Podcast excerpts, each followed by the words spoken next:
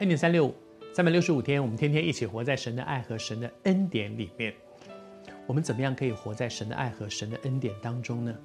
我们读圣经，得到了许多的属灵的原则，然后我们在读圣经看到了很多的榜样。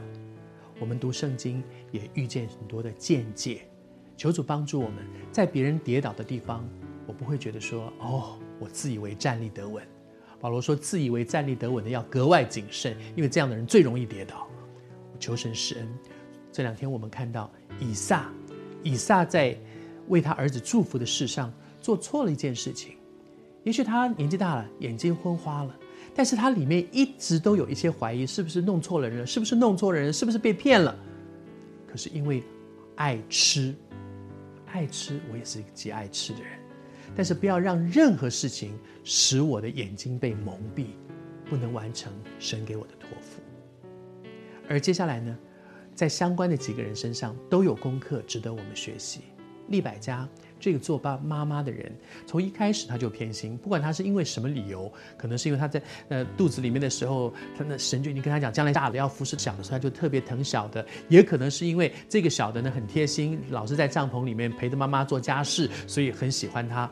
不知道什么理由，偏心已经是造成兄弟之间鬩墙的一个很大的原因。而接下来的。这个母亲在听到她的爸爸对大儿子说：“你去打猎做美味，然后我给你祝福。”她就赶快跑去跟小儿子，然后她不断的重复一句话，就是：“你现在听我说，你现在听我说，你照着我说的去做。”这个妈妈不断的说：“我儿啊，我儿，你要照着我所吩咐你的，你要听从我的话，你就去做。”求主施恩待我们。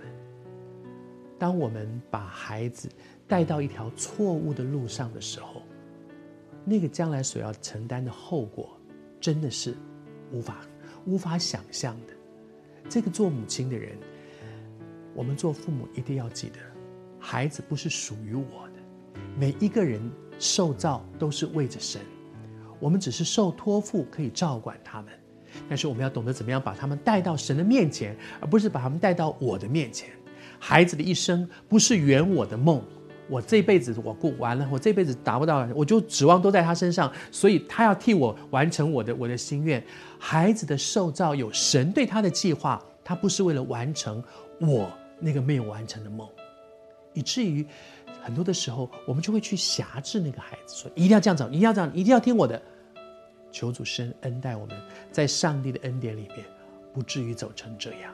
我很喜欢箴言里面说，教养孩童，使他们走当行的路，就是到老也不偏离，就是到老也不偏离，照着圣经的原则去帮助我们的孩子走在一条对的路上，而不是像利百加这个妈妈，不但教的不对，做的不对，榜样不对，通通不对，以至于后来她失去她的孩子。